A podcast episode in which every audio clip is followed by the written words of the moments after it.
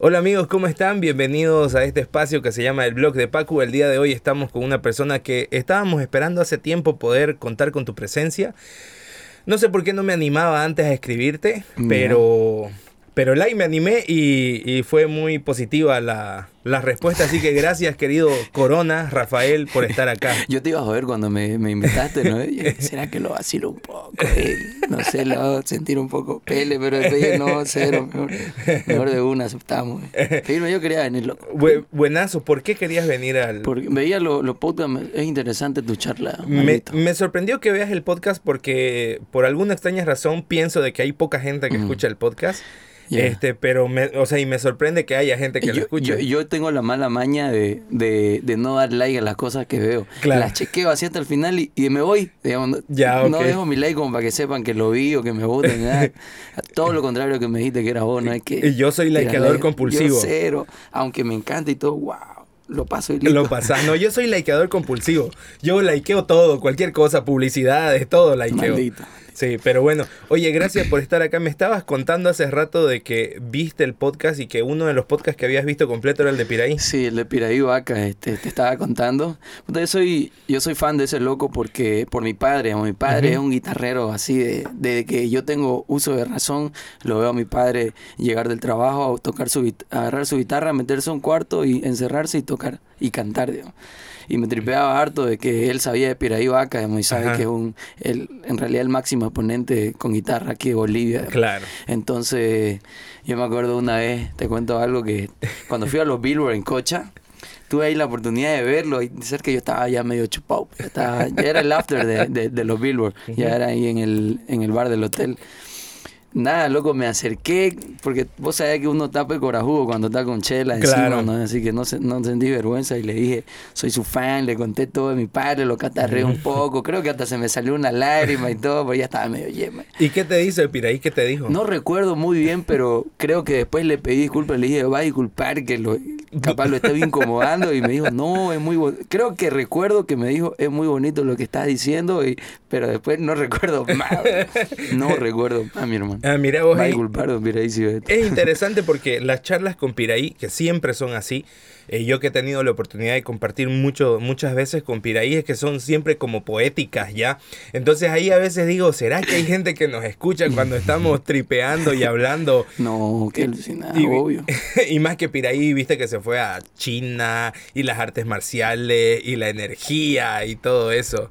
Es que, puta, que te cuente todas esas cosas y escuchar todo eso te transporta a esos lugares así, como que te imaginás y, decís, qué buen trip, loco, cómo, cómo viene este loco. Eh, es un buen amigo, Piraí, le, le mandamos un saludo al buen Piraí. Y bueno, este, vos y yo nos conocemos de hace tiempo, si bien no habíamos tenido una interacción, sí bueno, por lo menos yo sí te conocía desde hace tiempo. Ya vos la primera vez que me conociste, ¿dónde fue que vos recordé? yo te conocí a vos cuando eh, Cruz Santa fue a tocar a Pueblo Bochincha. Sí. Eh, yo fui una de las personas que eh, ayudó a gestionar para, que, ustedes toquen ahí. Me acuerdo que ustedes creo que tenían un manager que se llamaba Luis. Luis Galeán. Luis Galeán. Un saludo para mi hermano Luis. Claro. Luis era amigo mío en el Facebook y bueno, y de la vida igual. Y me escribió... Bueno, yo ya había alucinado con el primer tema, ¿no? Que salió esa vez que fue... Eh, ¿Cómo se llamaba? Ay, ay, ay. Fúmala. Fúmala. Fúmala. Así se llamaba. Con eso salimos. Entonces, yo estaba alucinando con esa canción y no sé cómo fue, pero Luis me escribió y me dijo, oye, te cuento que yo los conozco, eh, soy manager, creo que me dijo algo así. Y bueno, ahí hicimos las gestiones y en el desaparecido pueblo Bochinche logramos que ustedes vayan y toquen. Maldito, esa noche fue, fue, fue esa noche fue tora, yo recuerdo que había harta gente en ese boliche, así yo lo recuerdo, por primera vez veía así gente bailando así atrás mientras nosotros cantábamos, hacían coreografías, loquillo por ahí al fondo. Eh, había cola ese día en Bolo Chinche, la gente estaba full. Y era primera vez que yo entraba a un boliche. Primera, eh, eso me... Ni, siquiera, o sea, no es primera vez que entraba a cantar, primera vez que de verdad entraba a un boliche del centro. Ajá. Nunca ni, ni había ido a beber ni nada. Era la primera vez. Con... ¿Cuántos años tenías? En... E-, ¿Qué año era, te acordás? Era 2015 creo que era. 2000, ¿Cuándo fue el boom del tema? Mm, 2015 fue el boom, así ya El- con video salió y con todo. video y todo. Porque antes la habíamos sacado en audio, se había este, viralizado en WhatsApp. Ya, pero, ok. Pero ya en cuando video- sacamos video ya, ya era ¿Qué? Facebook y todo, digamos. Ajá. Maldito. Entonces, 2015 más o menos, ¿cuántos años tenés ahora Yo que tengo estamos, 27, tengo. que estamos en 2021? Hacer matemáticas, yo no puedo. A ver, son... ¿Vos podés hacer matemáticas? ¿Cuántos años? Son 6 años, pues, ¿no? Seis años. 6, 2015, no, 7 años. Ya. Estamos en 2022, 2021. Yo soy malazo con los números, por si acaso. 7 años. Siete años. 7 años. ¿no? Mirá vos, entonces, y primera vez que estabas yendo a un boliche y fuiste a tocar. Sí, fui a tocar. ¿Qué tal la experiencia? ¿Cómo lo sentiste? Bah. Como nosotros, pues, sí éramos bien locos, este, no, cero nervios llegamos, vos sabés por qué, llegamos, estábamos... Con sustancia. Sí, con sustancia, entonces no sentíamos nervios ni nada, más bien cancheros, nos subimos como si fuera, Ajá. como si fuera, ya fuera nuestro hobby, eso, Eran ¿entendés? 500, me acuerdo. ¿eh? Era harta gente, loco, así real, era harta gente. Ah, de mi crew. De, de, de tu Ah, crew ya. eran, no sé, eran... Éramos unos unos 10 creo que habíamos que ido. en el, y que estaban en el escenario, Sí. eran como tres los que cantaban y eran como cuatro los que estaban como atrás, ay, así. papa, sí, estábamos, habíamos ido yo, Neis, eh, Angelito, C. Carlos, Chino Parche, Lizer, C- este, Kevin, eh, Luis Galeán, que estaba igual ahí. Ajá, y, sí, sí, sí. y uno que otro pana más seguro que se habrá colado por Yo ahí. me saqué una foto con ustedes en uno de los pasillos. Eh, esto fue en la segunda casa. Para los que se acuerdan de la época de Pueblo Bochinche, Pueblo Bochinche tuvo dos épocas. Una que primero alquilaban en un lugar un poquito más alejado del centro y luego fueron unas cuadras más cerca del centro. No me acuerdo las calles ahora.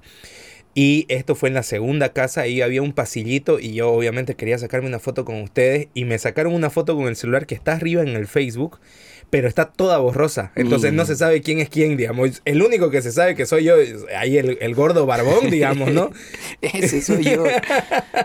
Firme, loco, sí. Yo no recuerdo, la verdad, dónde era la ubicación de Pueblo Chinche en esos Ajá. tiempos. Porque ya después me llevaron a Pueblo Chinche, pero era en otro lugar. Yo decía, no, no es aquí, yo no canté aquí. Me decían, Claro. no, es que se movió. Es que creo que se movió y hubo una tercera generación.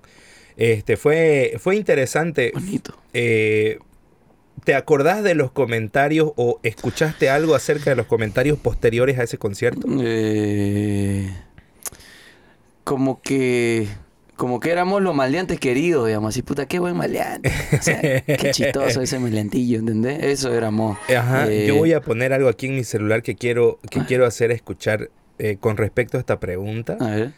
eh, que a mí me parece que esto es muy significativo. Le voy a dar volumen. Espérame. Cantando huevadas nomás. Ese es el peor, mira. 19 años es una cruz. ¿Y qué? Yo también. El peor, mira. Ya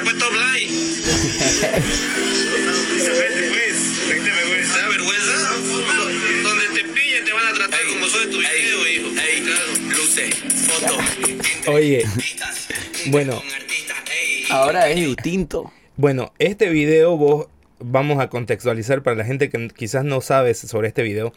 En este video se ve eh, un altercado que tuviste con la policía. Estaba en el DP del plan. Ya, y te estaban filmando, y más, más adelante hablemos sobre esto, pero ahorita hacía la rápida. Te estaban filmando, creo que te habían agarrado Sí. o había pasado así alguna cosa y te se estaban como burlando de Sí. vos mientras te, te, te filmaban. Ajá. Vos ahora hiciste un video, bueno, no ahora, hace un tiempo hiciste un video poniendo esta parte de la entrevista, de, de- de lo que te filmaron al principio del video y luego eh, ya... Eh, en realidad fue algún algún algún, Algún loco fan. ahí, ajá, algún fan lo hizo. Yo Ah, no lo ok, hice. ok. Pero maldito quedó. Quedó maldito porque... maldito. ¿Y, y, y por, qué, por qué lo traigo ahora? O sea, en, en- en la canción que, que viene después de este video es una canción que habla sobre cómo estás cumpliendo tus sueños como artista. Sí. Y previo a eso está el video donde estabas, te- los pacos te están, te están, te están chiveando, Sí, digamos, sí. ¿no? Entonces, eh, yo lo quería traer a eso porque la parte que yo leí y que yo escuché después de, ese, de esa tocada en Pueblo Bochinche, eh, me llamó mucho la atención porque mucha gente dijo, este, Pueblo Bochinche se fue a la mierda, cómo van a traer a los maleantes, ya yo no voy a volver nunca más ahí porque me van a robar el celular. Cuando yo vi este video, digamos, eh, cuando vi tu canción con la letra, la escuché y luego este video eh, que, que muestra ese, ese antes y después, si se quiere. Era, un, era algo que yo quería traer y decir, aquí está a, a- a ese loco que ustedes decían que era el maleante, que nunca más pueblo a pueblo bochinche. Muy probablemente todos esos cojudos estén ahorita escuchando y cantando tu música. Como fue, ya con, con varios de esos he bebido, más que seguro, digamos, más Y, que y seguro. están ahí, ¿cómo anda viejito? Y ¿Cómo abrazados, ¿no? mi loco? ¿Cómo está? ¿Cómo está la música? Buena, buena, sí, así, métanle, métanle con ganas. No, yo lo conozco a este, este, ¿sabes qué? Siempre apoyo desde siempre. Dentro Claro. mío, sí, loco, firme, no pasa nada. ¿Vos te das cuenta si hay gente así? Eh, mm, no trato de pensar en eso, la verdad. Porque pre- Lo prefiero. al lado. mm, ah, sí, a un lado. Ya si, fue, si él me odiaba antes, ya bueno, pero ahora es distinto, ya ni modo. Claro. Así, así. Este. ¿Y cómo fue? Yo, yo, yo tengo. Quizás no es- por lo que me decís, no forma parte de, de tu, de tu, de tu criterio, de tu pensamiento, de cómo te sentís ahora. Pero yo me acuerdo en ese momento la respuesta mediática que hubo a Fumala. Y Sí. habían algunos medios. Reduno. eh, creo que fue Reduno, la verdad que no Sí. recuerdo, que de pronto, como todo, pues no, todo hay que hacerlo morbo, ¿no? Y siempre sacando el lado amarillista. Y me acuerdo que les hicieron algunas entrevistas con algún tipo de preguntas que a mí me pareció eh, que no se debería haber hecho de esa forma, que me pareció irrespetuoso. Es que a nosotros nos la vendieron, a nosotros nos invitaron a... Bueno, creo que en esa entrevista que vos decís, yo no fui. Fueron como que, fueron, fue Luis Galeán Ya, y sí, otro creo que sí. representante de nosotros, que, o sea, no eran representantes, eran los locos del barrio más viejo que habían ido, bueno, nosotros vamos a ir. Ajá. Pero los vacilaron, o sea, no los vacilaron, sino que como que Sí. era una, era una entrevista donde creo que más fueron a atacarlo, lo, lo que lo entrevistaron, recuerdo un poco. Y, y ¿sabes qué? Y era como que lo filmaban de pies a cabeza. Y claro, este, todo lo, lo, lo- voy a decir los Cruz Santa por decir a, a- a todos ellos. Este, claro, estaban todos vestidos de raperos, con cosas anchas, con cosas raras, entre comillas. Y claro, era como, yo lo veía, es como, no sé, como que estuviera filmando un, a un, Indigente. una cosa extraña, a un ovni, no sé, boludo. Y yo decía, ¿cómo hacen esto, esos, esos boludos? Y recordando un poco, es algo que a mí de alguna forma alguna vez me ha pasado. Yo recuerdo haber ido, creo que a Unitel cuando yo tenía 10 y algo de años. Y claro, estaba todo, todo hecho mierda con vestimenta media, media exótica. Y, y recuerdo que Fermín Zavala me preguntó en ese tiempo, yo tenía 10 y ya, yo estaba en el colegio. Eh, me preguntó, yo tenía un pelo medio extraño, ya yo tenía rasta, y me dice, ¿por qué te peinas así? Y yo la respuesta que le di a Fermín Zavala fue, ¿y vos por qué te peinas así? Entonces, a esa respuesta fue como decirle, bueno, o sea, te peinas así porque te gusta, porque te queda bien, lo mismo conmigo, digamos.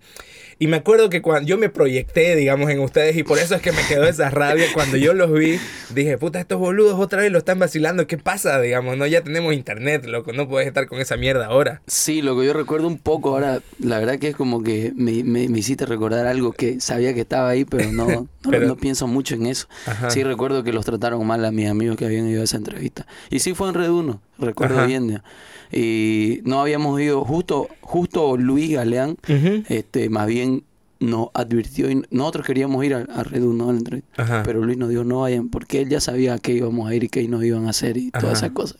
Entonces más bien igual sabían cómo íbamos a responder, digamos. Luis sabe que ya yo me cago, no me importa dónde esté, digamos. Si, si me falta de respeto o algo, no me interesa que estemos en el vivo que estén viendo, Nada, lo voy a mandar a la mierda. ¿no? claro. Pero más bien eso, y peor en esos tiempos, ahora me controlo más, pero en esos tiempos no me importaba nada. claro. Entonces, sí, recuerdo que fue en Re1 y después tuvimos entrevistas en, en otros canales, en PAT, y ahí a- igual sentí lo mismo, pero bueno, no era tan... Ya, Ya, claro. por lo menos decían estos músicos, ya no decían estos ex pandilleros, siempre era pandilleros que no sé, que le cantan a la marihuana y no sé Ajá. qué, ya por lo menos en PAT ya artistas cruceños, algo así, Eh, o músicos claro. cruceños.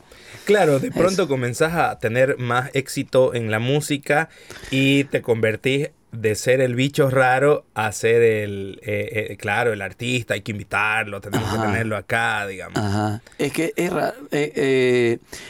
yo recuerdo que el 2015 fue el boom de Y ahí le tiramos unos este, uno, serán uno, un año y medio así, en esas cosas, siguiendo sacando música. Sí. De yo lo dejé loco. Me enteré, me enteré que iba a ser papá. Ya. Agarré, lo dejé a un lado todo. Y dije, no, ya hasta aquí nomás mi hermano. Lo dejé a ellos y ellos siguieron haciendo música. Cruz Santa seguía. Ok. Seguía sacando temas. Incluso creo que sacaron un álbum.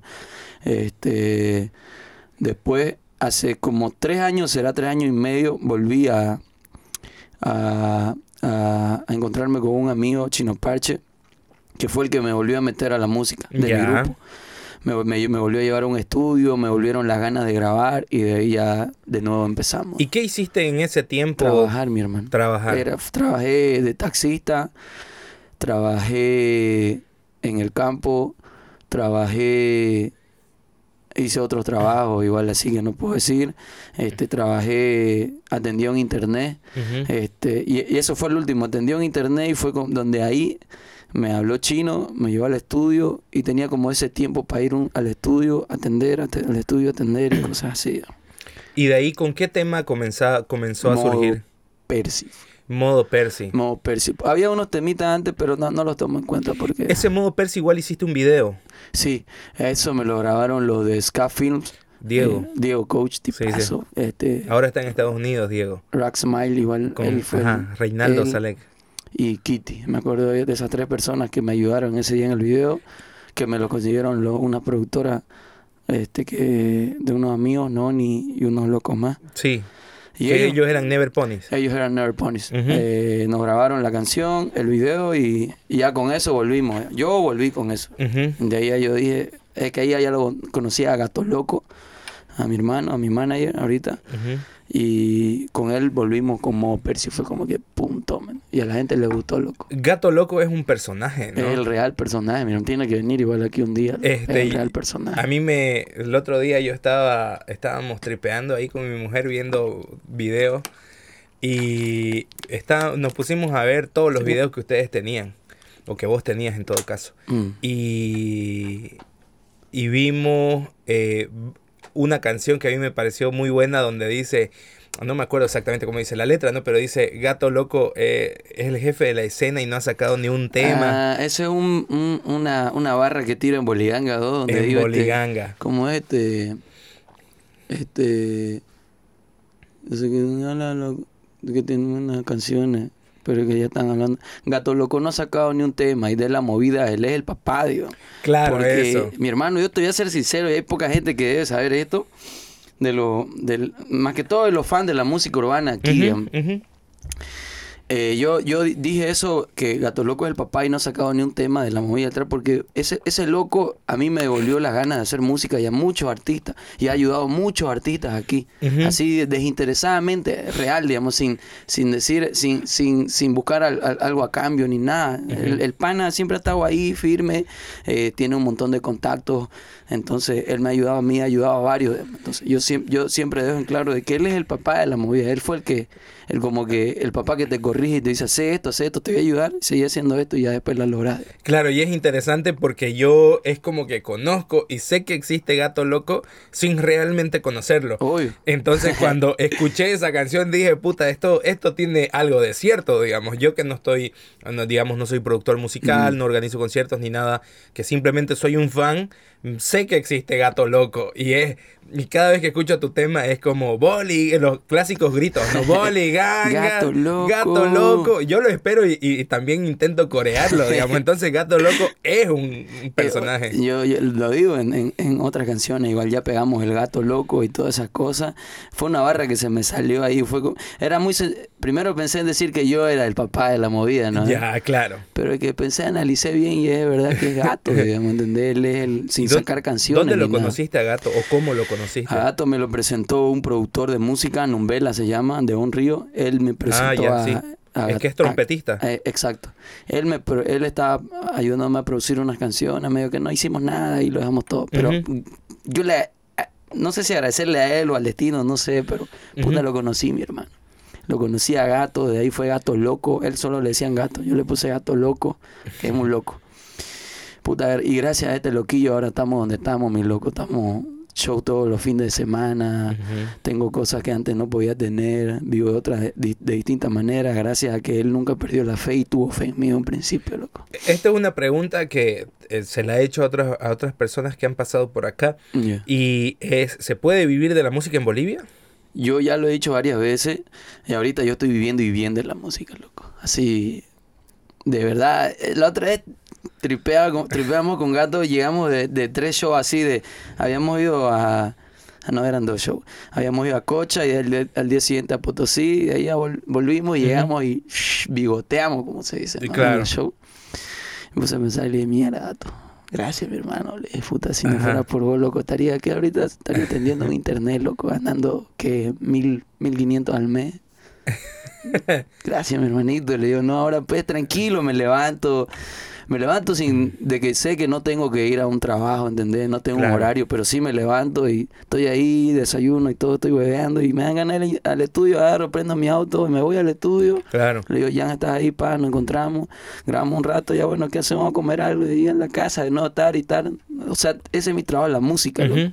Vivo de la música ahorita. Me, a mí me, me alegra mucho tu éxito, este, porque, bueno, volviendo atrás, cuando yo escuché por primera vez y me pareció una locura Fúmala, y de pronto me puse a ver varios videos y te vi a vos improvisando con...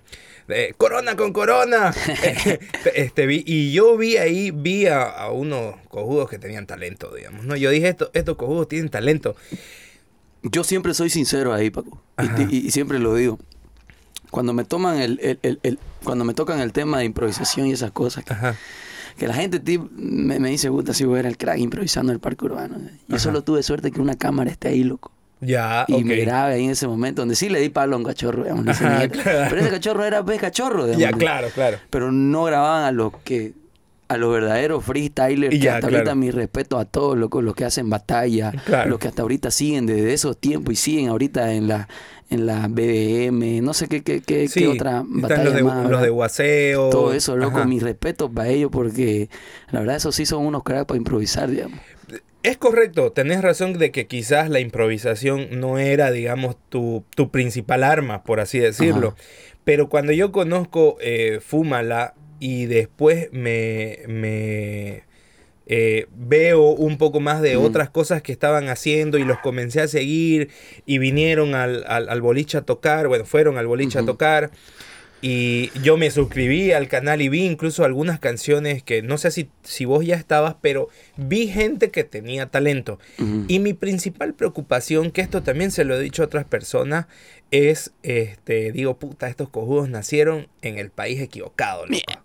No, estos, estos cojudos, si quizás estuvieran en otro lado con mejor industria musical, bueno, desde ya somos un, un país que tiene pocos habitantes, ¿no? A comparación de Argentina, Colombia, etcétera.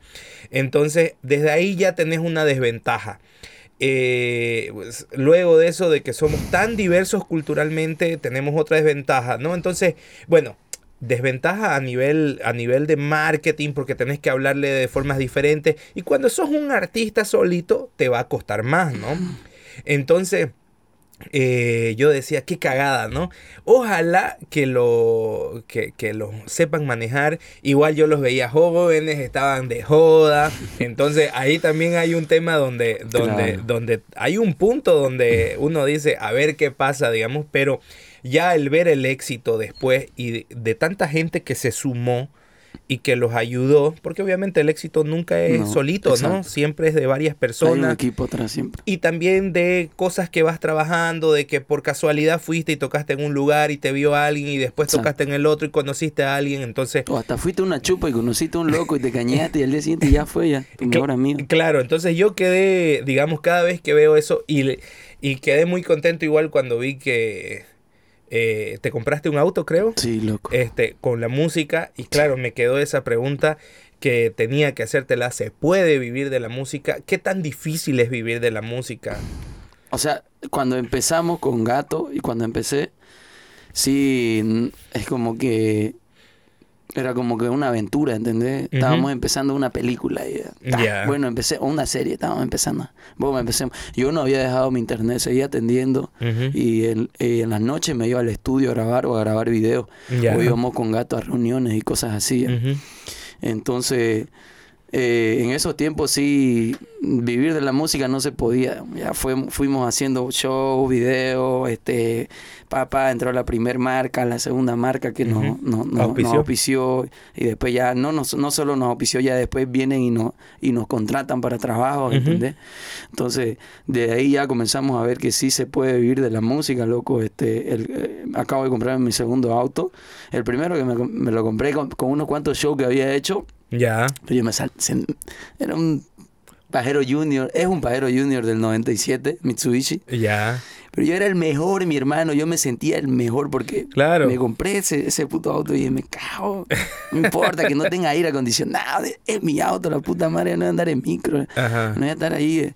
Y de- después este, fui trabajando más y más y más y todo, y ya, ya nos dio para sacar el segundo, digamos, ya tenemos otro. Y ahora la verdad que me siento más maldito y estoy, estoy Claro. más seguro y con más ganas de que, de que este es el camino, digamos. Seguir trabajando con mi equipo y, y no bajarle. Te- hasta ahorita sigo pensando que lo que me ha favorecido a mí harto es las personas que he conocido y no, y no alejarme de ninguna de ellas, loco. Desde que volví a- la música profesional, Ajá. que te hablo de unos tres años y medio, tres años, lo conocí a Gato, mi manager, a Yanivo, mi productor, y a Sergio Vargas, el jefe ejecutivo de Tiluchi. Esas tres personas, loco, son clave entonces para que esté aquí ahorita. ¿Y tus padres? Mi, ¿Cómo, uh, mis padres cómo también. fue la y cómo fue la, la travesía que han tenido que pasar ellos? Porque me imagino, y, y de, de cierta forma yo eh, he vivido, digamos, a ver, cuando eh, el muchacho sale un, un locango que le gustan cosas distintas, este, que, que- yo, yo organicé conciertos durante gran parte de mi vida. Cuando tenía 15 años comencé a organizar conciertos de rock. Entonces ya a mi mamá eso era como, puta, ¿qué estás haciendo? ¿A dónde estás yendo? ¿Quiénes son esos cojudos, esos clinudos, hechos mierdas? Pasa digamos, que ¿no? yo antes de la música y de comenzar a hacer música, yo era una mierda, yo era pandillero, digamos, antes de hacer música. Ya. Yo, yo siempre vengo, veo todo, todo mi trip de, de artista, lo veo desde que entré a una pandilla. Ya. Desde ahí, porque todo eso me llevó a una ¿Qué- cosa, a la otra, a la otra, a ¿Qué la otra. pandilla era? Era Vidieres, bola 8. Ya.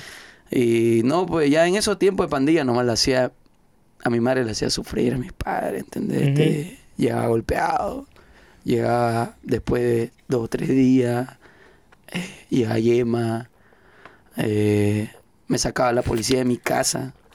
eh, ¿Te ha llegado a sacar la policía de Una tu vez casa? me ha llegado a sacar la policía de mi ¿Y casa. por qué? Ah, no, No puede. ¿Ah? Unos asuntillos ahí, no. Ya no puedes contarlo. Sí, pero prefiero no contarlo, la. Pero sí, digamos, ha pasado esas cosas, ¿entendés? Ajá. Que puta, me han tenido, mi padre así, de la rabia, me han sacado, ¿entendés? Como diciendo, puta madre, ¿qué has hecho de nuevo? Cosas así. Claro. O llegaba después de semana, eh, me tiraban la full tunda, yo cagón, digamos, ya era un cuerudo. Claro. Pero puta, mi madre siempre ahí firme, siempre mi madre preocupada y todo, seguía recibiéndome. ¿Y, y, y, y cómo es que llegas, digamos, a estar en esa situación? Pasa que yo, sí- yo, yo lo digo siempre, a- la mayoría de los pandilleros, eh, se hacen pandilleros por problemas en casa Ya. con los padres o no tienen padre Ujú. o tienen padres alcohólicos o drogadictos o padres presos Sí, siempre se habla de que hay un, hogar ajá. disfuncional Ex- o que algo. exacto ajá. eso o en otro caso y conozco a varios que son como yo que solo son curiosos y, y Ya. digamos. yo siempre he sido así bien curioso bodiche loco Claro, te metías ahí porque veías que había algo raro y Ay, así ahí. puta, que me da bomba, yo me meto pa pa pa entonces Ajá. No era fue, que tenías problemas con no, tu mi mamá. padre es tipazo, digamos. Mi padre es un tipo, eh, tipo trabajador, mi madre también, digamos. Lo conocí en la barbería, ¿te acordás? Ah, mi padre lo conociste, Sí, sí. sí, sí, sí. Sí, ah, en la creme, sí, Ajá. ajá, me recuerdo. Claro, me acuerdo que llegaste y lo presentaste y claro, obviamente Sí, se veía un tipazo, saludó. No, como el- es el tipo más, como, no sé, no sé ni cómo definirlo a mi padre, pero el tipo más tranquilo, ¿entendés? Claro. Sufrieron harto conmigo, loco. Ellos sufrieron harto, pero ahora están súper contentos. Mi Ya. padre orgulloso de que vamos a junta familiar. Recién fuimos a un junta familiar Y puta, poder, poder, poder ver a, a mi padre farsantear a su hijo fue lo mejor. Yo me sentaba ahí. Sí, alucinante. ¿Y Le qué decían? show. Eh, mi hijo acaba de ir a un show, no, hijo, a ver, contá. Y contaba todo. otra vez le contaba a mi padre, mi padre ahí, contentísimo, ¿entendés? Yo, yo Claro. feliz porque, porque nada, pues le doy una alegría a mi viejo, a mi vieja igual, digamos. Claro. Eh, le- ahora les colaboro. Llegó un momento en que este, no sé cómo cuadra todo. A mí me comenzó a ir bien y a mi padre mal y fue como que no pasa nada, papá. Y yo ahorita respondo, digamos, ¿entendés? Lo apoyo en todo, ¿eh? en la parte económica, todo. ¿eh? Y el jeepcito igual que tenía se lo pasé, ¿para qué? Porque él estaba a pie, digamos, tome, pauté y pa. Cosas así, entonces ahora yo, yo estoy muy tranquilo de que, mi- de que mis padres ahora se sienten orgullosos de mí ¿eh? y Claro. están como que les quité ese peso de tener que preocuparse de que puta qué estará haciendo su hijo yo era el yo soy el mayor digo, qué estará haciendo porque todo eh, todo padre pues no puta que no sea un Claro. fracasado ¿entendés? que no sea un fracaso mi hijo digamos Claro. y peor el primero. ¿eh? Y ahora ya no se preocupan de eso. ¿eh? Están preocupándose por mi hermanito y todo, pero yo ya le liberé esa carga. Estoy feliz de eso. loco. ¿Y tus hermanos? Tengo ahí un, dos hermanas menores y un hermanito el último. Están ahí. Mi hermana, la que me sigue, acaba de salir de bioquímica. Eh, ya está ahí poniendo su, su farmacia y todo, y su laboratorio que va a poner pronto. Eh, tengo a mi otra hermana que acaba de salir de promoción eh, y mi hermanito que está en el colegio nomás. Todo Claro. bien, digamos. ¿Y alguno? ¿Quién te inculcó a vos lo de la música? ¿Cómo fue que Mi llegaste? papi, mi papi, mi padre. Me decías Mierda, que era. sonó bien niño eso, ¿no? Mi papi, asaltísimo, no le decía así, dame un poquito de... Mi, mi padre, mi padre, como te digo, llegaba de trabajar, él era transportista, ya. él agarraba su, tenía un Nissan Condor con el cual se iba a Cochabamba, a La Paz, así, llevaba este, Ujú. cargas, ¿no? ¿Eh? Y llegaba después de, de- de dos días, tres días, llegaba y lo primero, o sea, nos saludaba y todo, y de ahí se metía al cuarto, a un cuarto de mi hermana, se encerraba y tocaba guitarra. Ah, ya, ok. Y él, y él era un crack, digamos, canta, canta muy bien mi padre, la verdad. ¿Qué tipo de música toca? él folclórica, es amante los carcas, Grupo Horizon, todo lo que... Mis padres son de Sucre los dos, digamos. Y mi padre de niño estudió en Cochabamba, en un internado donde ahí este, tuvo su primer grupo de música folclórica que eran pelados, ¿no? Pero, pero fue como que le gustó. Y él toca todo eso, los carcas, es un amante los carcas, loco. Yo, yo tripeo que le- lo miro y le digo, papá, vas a tener una buena voz, debiste ser el cantante, digamos. Yo tengo una voz malaza, estoy haciendo lo, lo que puedo. digamos. Eso, él me, él me metió la, el, El amor gusto por, la música, el gusto por la música. Bueno, y me imagino, por lo que me contaste, tus hermanos no están como por el mismo camino. Ellos están, bueno, los dos son menores, son, son chicos, quizás. Claro, lo- lo- los menores no se saben, ¿no? Te- No se o sea, mi hermanito ni se sabe qué es lo que quiere. Eh, está claro, ahí, es él niño. está tripeando en su, Está en su jugando. niñez. Ajá, claro. Y nada, mi hermana es la que salió de promo, está ahí un poco... Vos sabés, ¿no? Es como que no, no estás muy convencido que es lo que querés hacer a los Claro. 18, digamos. Es una, es- el llegar a los 18 Eh. años es una cagada, ¿no? Porque eso me, me- me pasa a mí con mi hermano, que es como ya, que, ya, ya, ya, ok, ya, listo, ¿qué vas a estudiar? ¿No? Y todo, todo el mundo está mirando, esperando a ver qué, porque de esto toda tu vida después depende de esta decisión, ¿no? ¿Qué vas a estudiar? Mi- sí, loco, sí, es la típica. No, ahorita ya está... Estaba pensando, creo que creo que había escogido veterinaria o algo así. Ah, este, ya. Porque mi padre justo trabaja en el campo ahora. Y, pero ahí anda, anda pensativa todavía este año, o sea, este fin de año tiene para pensar y al año yo creo que entra una, alguna U y nada, pues ojalá que comience a estudiar y si no, que, que haga algo. Bueno, ¿y cómo haces ahora? ¿Qué, cua- ¿Cómo haces para definir qué otras cosas vas a hacer a partir de ahora? Pienso yo, no sé, vos decime si estoy equivocado, pienso de que, de que a veces en Bolivia uno llega a un nivel artístico y el país por sus limitaciones de gente, de industria, etcétera, ya es como que no podés hacer mucho más de lo que ya llegaste, digamos. ¿no? Estuvimos pensando harto de eso con mi equipo, harto, digamos, de que, bueno, ya, ya aquí ya lo tenemos ganado. Claro. Ya, ya lo- no podemos tampoco ah, decir que toda Bolivia nos ama, pero Claro. nos conocen en Bolivia. ¿entendés? Ajá. Y tenés fans Eh, en, to- en, en, en- yo, todos lados. Yo, mi hermano, por la música ya conozco todo Bolivia. ya. Todo. Lo único que me falta es Tarija y me voy este 29 a Tarija. Ya. Ya canto en Lit todavía. Entonces, Ya de ahí ya conozco todo Bolivia, hasta Pando. ¿entendés? Por si acaso, para los que están escuchando el podcast, esta, las fechas del podcast, o Ah. sea, el podcast no tiene fecha. Entonces, qui- quizás dicen, 29, ¿cuándo 29? No, no va a salir de aquí. Capaz ya canté, digamos. ya cantaste 20 veces. pero, pero firme. Este, entonces, eh, hemos estado pensando harto en eso, de que, que- qué estrategia ya tomar para, para salir afuera, porque ese es el plan nuestro ahorita, digamos. Mm, No nos enfocamos en mucho ya en, en- en- en lo Acá. nacional, digamos, ¿entendés? En pegar aquí. Eh, ya dejé de, de mis canciones, de mi último álbum, ya no digo muchas palabras autóctonas, se le dice algo así. Ya, o, un, un, o jergas de aquí, ¿entendés? ya tener más modismo Ajá, cruceño. Eh, trato de, de que ya no haya mucho de eso, más bien que haya palabras de que le entienda a todo tipo de gente. Claro. Y puta que es complicado, mi hermano. Es complicado y dicho sea de paso, una de las cosas que a mí más me gustó de cuando yo lo, lo- te conocí, digamos, conocí tu música, conocí Cruz Santa, que fue lo primero obviamente que conocí, es el hecho de que hablen como Canva. Eh, yo siempre digo de que hay que eh, guardar, hay que preservar eso, porque la, el- los modismos Canva, el modismo Canva, el tipo de hablar que usamos acá en Santa Cruz, es muy único, ¿no? Eh, no encontrás casi en otro lado lo eh, que eso hablamos con Bachix, ¿no? El ingo, el ingo no hay en otro lado, chiquitingo, grandango, esa, esa cosa es muy, es muy único, entonces eh, yo soy un defensor de la lengua camba en, en ese sentido específicamente y a mí me gustaba muchísimo escucharlos a ustedes eh, cantar y efectivamente eran letras que quizás alguien muy de acá simplemente iba a entender toda la jerga. digamos, Sí, ¿no? en, re- en realidad, en realidad ahorita recordando y poniéndome a analizar así rápido las, las canciones que he hecho en esos tiempos, no es que hayamos ocupado mucha jerga, sino que hemos ocupado más que todo historias de acá. Claro. Por ejemplo, modo Percy es como que hablamos de Percy, pero no decimos nada con ango, ni ingo, ni, Ya, ni claro. palabras, ni pororó, digamos, con esas cosas. ¿Entendés? Entonces puede ser este locango tal vez, digamos, Sí. y joda, y cosas así. Pero, pero es el, estilo, ¿no? El, cómo lo decís. Eh, eh, Exacto, sí, eso, este, lo que sí, yo ya, o sea, qué sé yo, no, no hago en mis canciones, no voy a decir un a, a Copa y Bao, digamos, no voy a Claro. meter eso ahí porque nadie le va a entender, capaz claro. hay gente ni de Santa Cruz que le vaya a entender porque Ex- ex- eso ya lo sí. entienden los más antiguos, ¿no? Ajá. Pero no vamos a quitar lo, lo boliviano que tenemos, digamos, pero sí hay que internacionalizar un poco la letra. digamos. Totalmente.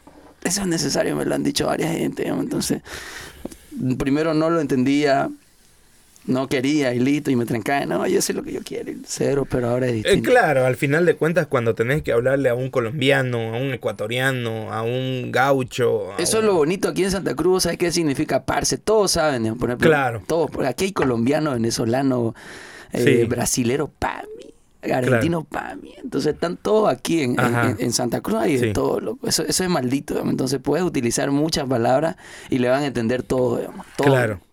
Eso es lo bueno, sí, es verdad. Entonces, estás buscando internacionalizarte. ¿Cómo vas a hacer eso? Eh, lastimosamente lo que... Bueno, no lastimosamente. Lo digo un poco así. Diga lastimosamente porque esto ya yo lo había pensado antes.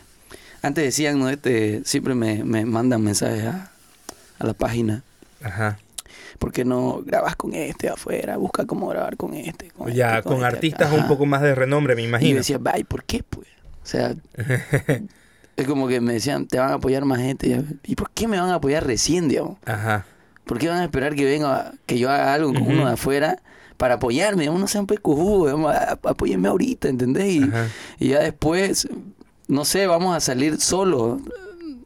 No digo que estaría mal de que alguien venga y nos ayude, digamos, o que me ayude, que venga ahí uno de afuera y me diga, oye, shh, le meté firme, venía, dame un feed y ya, pum, me sacó, digamos. Ya, claro. Pero puta que me gustaría más que sea por mérito propio, digamos, qué sé yo, hacer una, una buena producción y recibir todo el apoyo de aquí y todo, pa, y salir para afuera, digamos, ¿me entiendes? Entonces, pero ahorita pues como la realidad es esta, que tenemos que buscar un fit con afuera. En- Estamos, estamos, analizando ahí uno, Buenísimo. estamos buscando colaboraciones, pero no pagadas. Eh. Nosotros, nosotros somos fieles este, a la idea de que no, a, a- a mi equipo y a mí, más que todo, este, no me gusta pagar por cosas. Yo nunca he pagado por, Claro. por ¿qué se le dice esto cuando pagas publicidad? Eh, di- eh, en, al- le dicen payola cuando pagas, digamos, en, la, en las radios. Nunca he pagado payola. Nunca he pagado. ¡Wow! Sonó maldito payola. Parece ya un podcast de eso de los puertorriqueños, ¿no? ¿Eh? Maldito, maldito. Sí. Nos estamos internacionalizando. Ahí está. Eh, nunca he Pa- pagado para los esa- 14 fans que ven esto. No, no, a ver más. Pero sabes que no, nunca, nunca hemos pagado eso, este, ni, ni, en, lo- ni en los medios, ni en las teles, ni en la radio, nunca hemos hecho esas cosas. Me eh. imagino que más bien ahora quieren que vayas, que Sí. te, te deben rogar para que vayas. Eh, sí nos invitan a hartos programas, pero es que la verdad que eh, eh, eh, mm, si, hay, si hay alguno tal vez que vaya a ver esto que le, que, que le haya salido con vueltas es que voy y digo lo mismo y no me gusta eso. digamos. Es como que voy a 10 programas y en los 10 programas 10 es lo mismo. Prefiero ir a uno nomás y a decir una cosa, esperar que pase algo en mi vida para ya después ir a otra Claro. entrevista. Claro. Eh, y estaba en, en eso de que nosotros no pagamos por, por nada, digamos. Entonces no, no queremos pagar un fit. Y hay, y eso es lo más maldito que ahí tenemos eh, lo, lo que pueden poner, de, ¿entendés? Así Ya. su, Sus quintos sus buenos quintos ahí para, para que vos vayas ya. para que para que consigamos algo, algo con alguien de afuera. Pero Yo vi un es video. muy fácil, loco, eso. Yo vi un video donde le preguntaban a Snoop Dogg Mm. si a Snoop Dogg si, si él cobraba por para hacer digamos eh, Colaboraciones. colaboraciones y él decía que sí y, y- y él decía si quieren que yo cante o no sé cuánto tiempo o, o un, un- cuatro líneas 250 mil dólares y si quieren que salga y si quieren que salga en su videoclip eh, son 250 mil dólares más y voy durante me tienen a mí ahí durante una hora me pareció me pareció una idea loca Es, es Snoop Dogg, digamos, Claro. O sea, sigue vivo hasta ahorita. Claro. No, es, es un loquillo, sí. Eh, claro, es así la industria, digamos. Los, los Sí, grandes sí, que sí, están ahorita toros no te toman en cuenta. O sea, no es que no... Sí te escuchan, ajá pero es un negocio. Es O un negocio, Ellos igual claro. viven de eso. claro No necesitan el dinero, pero mientras más tenga, Mm, mejor le va a ir. claro obvio Más dinero para invertir. Entonces, eso, nosotros la verdad que tenemos para pagar colaboración y todo, pero preferimos a- sac- que se- sea orgánico este, este fin de año vamos a sacar unos temillas y un nuevo a, a inicio de álbum, a inicio de año, un, un EP creo que se dice cuando es un álbum pequeño, un EP sí eso. Entonces vamos a sacar eso para tratar de ahí ya con eso ya vamos a tener un buen repertorio y vamos a comenzar a ir, ¿qué tal, brother? ¿Cómo estás, loco? Metámosle algo. Si no nos hablan de dinero y todo, y ojalá que sea así, meterle, digamos, y hacer algo. Estamos viendo de que Chile es un, es un buen país por donde entrar, digamos, porque puta, ahorita están pesadísimos los chilenos. ah mira Son vos. muy malditos. Eh, hay hartos bolivianos allá igual, entonces fue- podemos entrar por ahí Recibiendo colaboración de los compatriotas, ¿no? Porque igual con Gato tenemos el trip de que nos vamos a ir a vivir afuera un buen tiempo, ya sea Argentina, Chile. Argentina puede ser por lo que está el... Vamos allá con plata y vivimos bien, ¿no? eh? claro Es, eh, con toda la buena onda lo digo, no, no Claro. no- pero, Pero el tipo de cambio nos favorece, ajá, claro. nos favorece harto. Estábamos tripeando de hacer eso, porque, en fin, es pues aventurarse de nuevo, digamos, porque ya nos hemos, nos hemos aventurado y hemos logrado estas cosas. Y ya como que estamos muy aquí. Ujú. Y Gato dice, nada, hay que salir de una vez para afuera, tal vez no haciendo música ni nada, pero a vivir o a, o a chequear algunas cosas. Entonces vamos a hacer eso, loco. buenísimo Esa es la estrategia ahorita, no es que, no es que hagamos, no es que seamos unos tipos estudiados, ¿entendés? Claro. Ahí todo el día así matándonos que con cero, ahí como que puta que hacemos, ya vamos a esto, esto, ya metámosle. Claro, igual no hay una, no hay un solo camino y no es que haya una Un no hay un libro, digamos, Eh, no es- exacto, una no es como receta la que- mágica. que, te pasan un, estudia esto, ya tu examen, no sé, aquí no es eso, mi hermano. Claro, obvio, obvio, te entiendo. Oye, y hace rato estabas mencionando acerca de las entrevistas que mm, a veces preferís no ir porque vas a, te van a preguntar lo mismo y vas a decir lo mismo. Ajá. Me acuerdo que cuando yo me contacté con vos por primera vez para que vengas acá al podcast me dijiste, lo único por favor es que no me vas a preguntar este Y me, haz- y me preguntaste, ¿cómo empezaste en la música? ¿Cuánto tiempo vas? es lo típico, Es ¿no? que, no sé, ya no me gusta que me pregunten esas cosas, pero, pero, o sea, no es que no me gusta, digamos, como que... Es que lo has, claro, lo has repetido tantas veces que ya debe ser, Sí. eh, ya es y una por paja. eso lo digo, cuando me preguntaste eso cómo empezaste a la música, yo te conté eso y me salté a otra cosa más para que ya Chao. ya de Ajá. todas esas preguntas que sé que me van a venir. Eh, claro, claro, claro. Eso. Oye, este, igual tengo otra historia, otra historia conmovedora como fan que soy. Este, Oye, buenísimo. es verdad, no, no encontré mocochinchi. Me pediste No. mocochinchi, pero más bien aprovechemos tu, tu éxito y si alguien nos puede apoyar, Oye, de- ya decir, fue lo de Power. decir que, que nos apoyen, por favor. Apoyen, cojudo, sean perro. Boli, ganga. este, eh, otro, otra, ot- o- otro momento Mm. que a mí me causó mucha felicidad, y lo digo como fan, fue cuando nos encontramos en un evento de Huawei Wow. y yo me acerqué a vos y te dije, disculpa viejo, ¿me puedo sacar una foto? Y vos me dijiste, yo me quiero sacar una foto con vos. Oye, loco. Y yo te dije, ¿por qué? ¿Me conoces? Claro, me dijo. Y nos sacamos una foto y fue así como, mierda, me conoce. Dije. Loco, yo, yo así, este, conozco a... Soy como que seguidor de mucha gente, ya. de varios artistas, porque vos sos un artista, ¿entendés? En tu mundo de las fotos, de los videos y todo lo que haces, ¿no? Ya. Sos un artista. No, no considero que sea un artista, pero entiendo lo que sí. Muchas gracias. Y, y entonces, a mí siempre me han hablado bien de vos. Me han dicho, este es un crack. Este es un crack en su trabajo, un maldito, es un maldito. Entonces eso se me mete y yo chequeo tu trabajo igual digo, puta, es un crack de verdad. yo.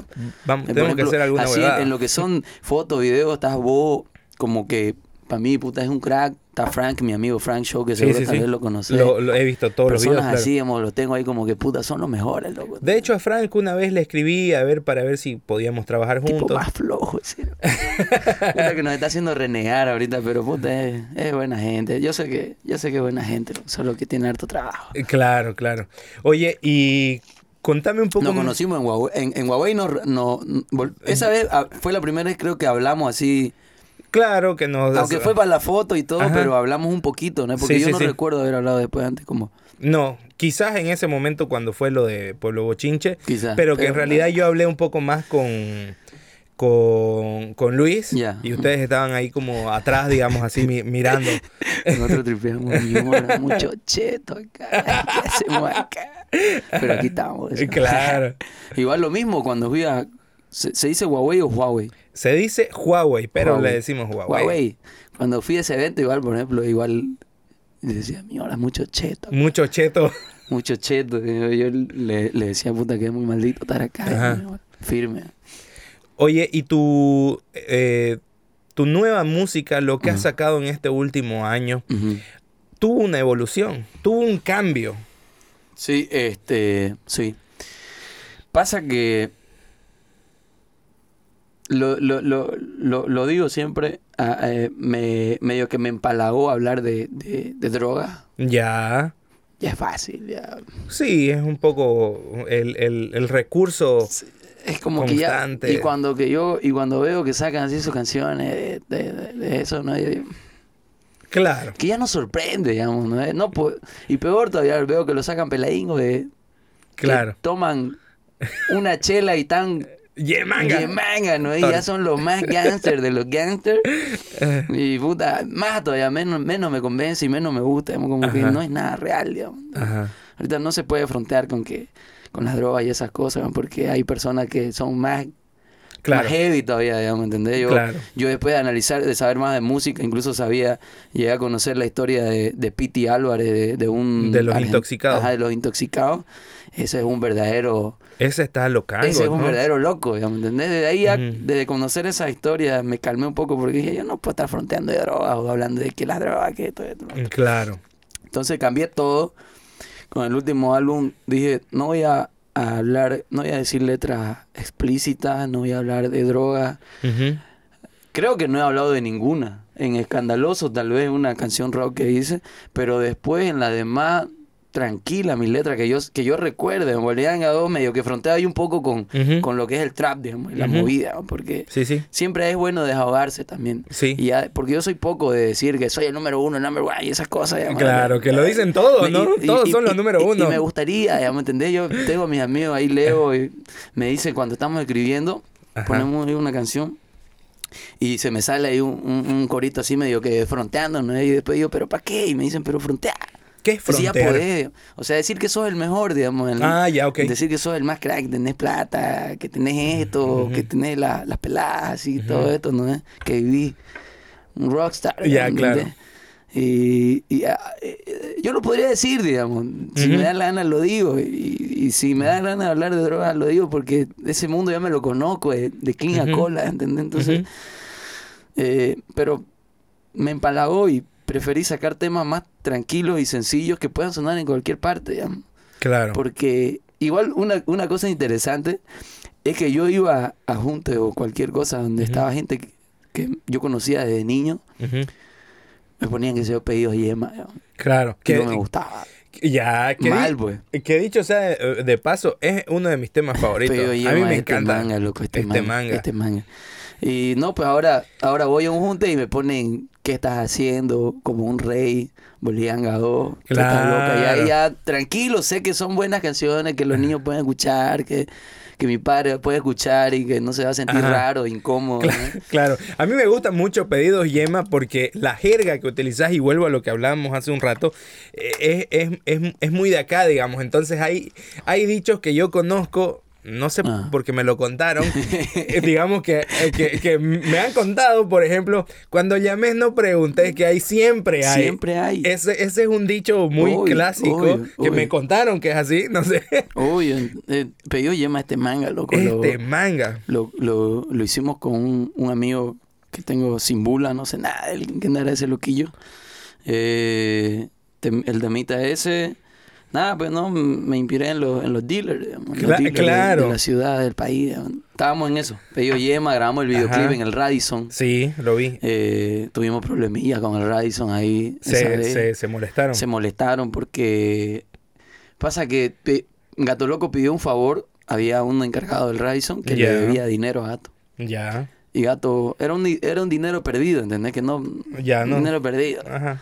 Y Gato le escribió y le dijo, oye, ¿te acuerdas que me debes plata?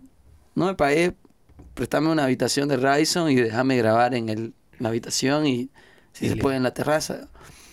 Y, y accedió. Ya. Nada, pues fuimos, sabía de qué se trataba el tema. El, el- el tipo Gil, digamos, no preguntó ni, ni cuál era la canción, digamos, ni nada. Claro, dijo, vaya, Fuimos métale. y grabamos, loco, metimos dos peladas, un montón de cosas que este, hacían alusión a drogas, digamos. Ajá, ¿entendés? sí. Pero no eran drogas. Y eso sí nos controlamos un poco, fue loco. Ujú. Mierda, ta, ta, ta, ta, ta. Quedamos medio yemas, subimos a la terraza, grabamos igual. Y nada, pues terminó de la edición de Frank.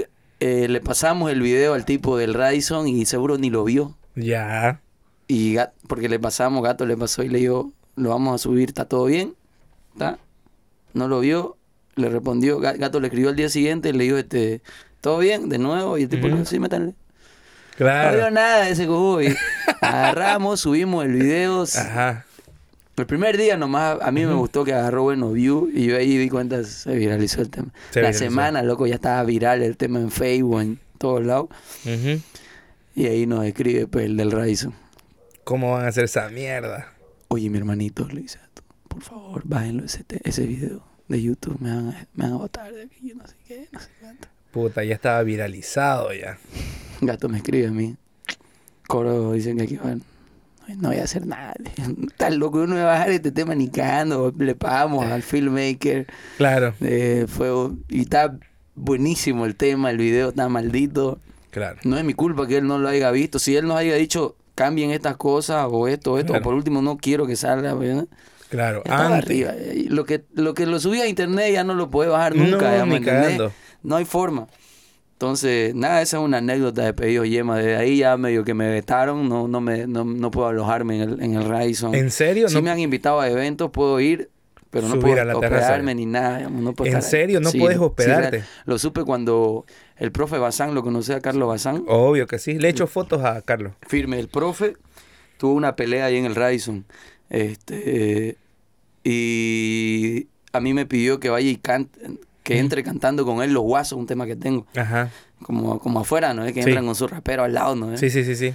Y meta, meta, profe, metámosle este, este, pero que me den pues, una, consígueme pues, una habitación ahí para pa, pa, pa estar después del show, ¿no? es Para dormirme claro. ahí, porque mira, yemear. y- Eh, Claro. ya, ya, meta, meta.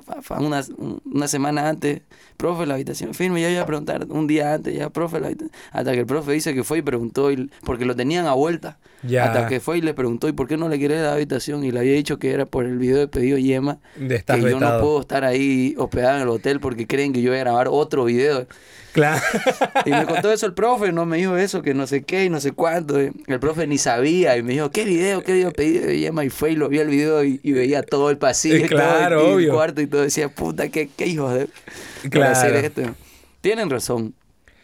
No Eh, sé si tienen pero- razón. O sea, ¿qué, qué, qué va a pasar? ¿Qué, ¿Qué puede pensar la gente?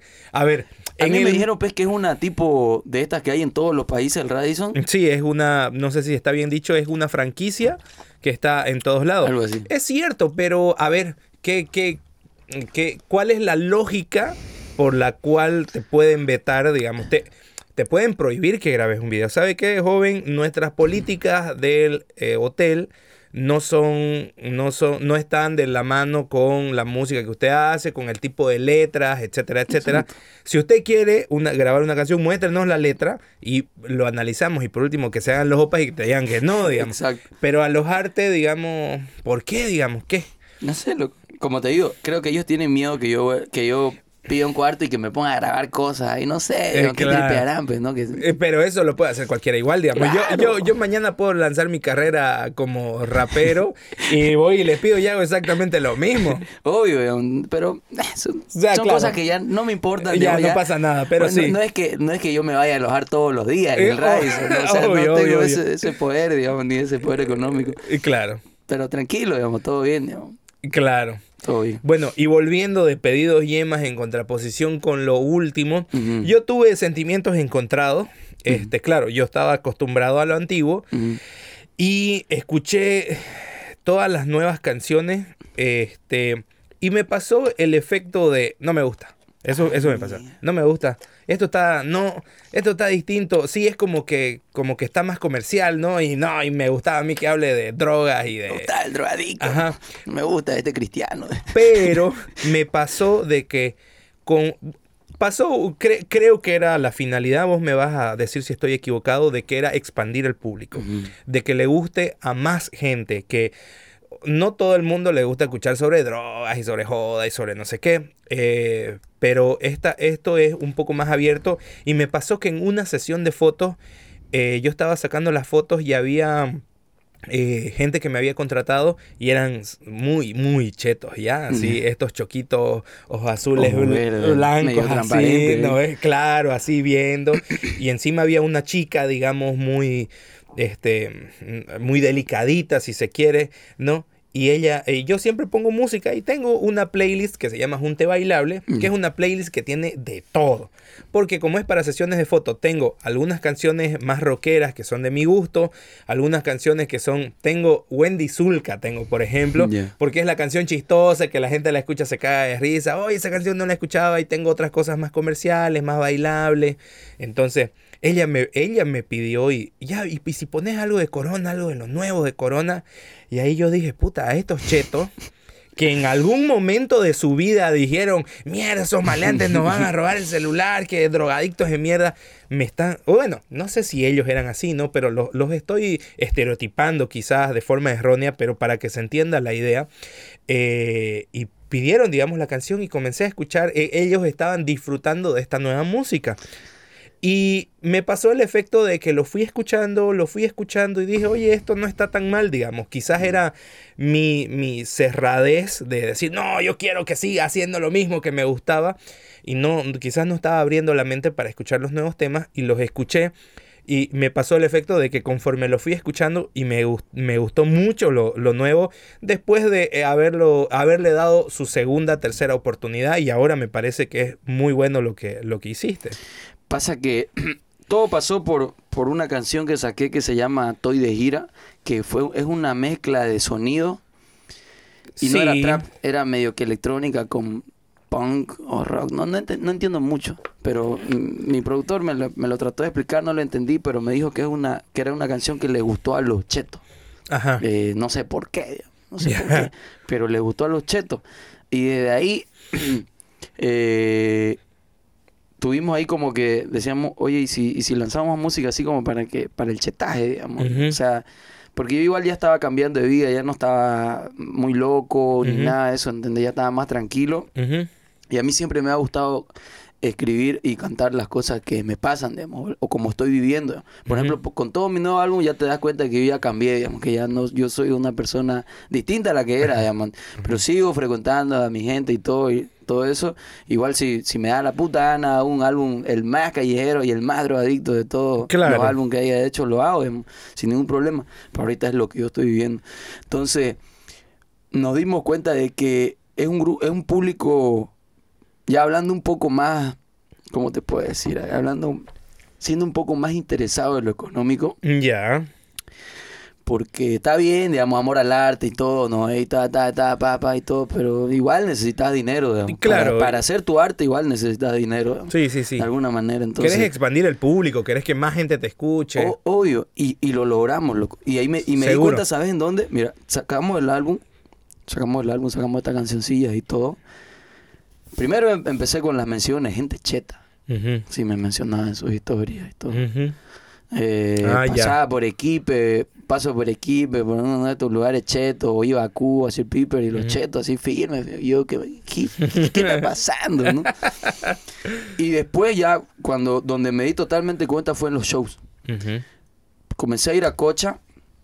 Primero llegué a Aura, que es como. A mí, a lo que me cuentan, no entiendo mucho, pero me dicen mi- mis productores que son más chetos ellos. Ujú.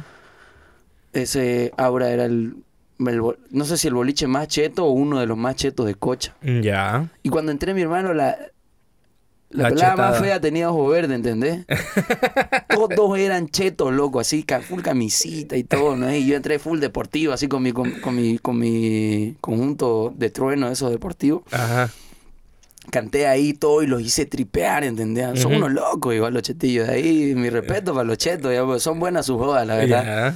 Eh, después ya ir a, a Sucre, que era un boliche chetísimo, así con gente cheta, loco, y Ujú. sold out. ¿Entendés? Ya. Mi hora, yo ahí anuncié y todo, y, y un, dos días antes del evento me escribían amigos TikTokers de Sucre, de estos lados. Oye, Coro, haceme un favor, conseguí la entradita a mi, a mi amiga, este, no, no pillaron entrada, ya no hay a la venta para tu show. Y yo tripé, como así, qué alucine que no haya entrada. Y yo no la quería Claro. ir, pero y cuando llegué era así, lleno total, loco. Mira Abajo y vos. arriba. Después fui a La Paz, igual al- a un boliche en London, ese era London. Y igual cheto, loco. O sea, me duele igual hay veces cuando me escriben, cuando anuncio que voy a ir a Cocha, a La Paz, Oruro, Potosí, esos lados, ¿no? Y anuncio el lugar y me escriben al, al a, a mi Facebook, más que todo al Facebook, me dicen, puta, no puedo ir ahí. Es muy cheto ese lugar, no dejan entrar.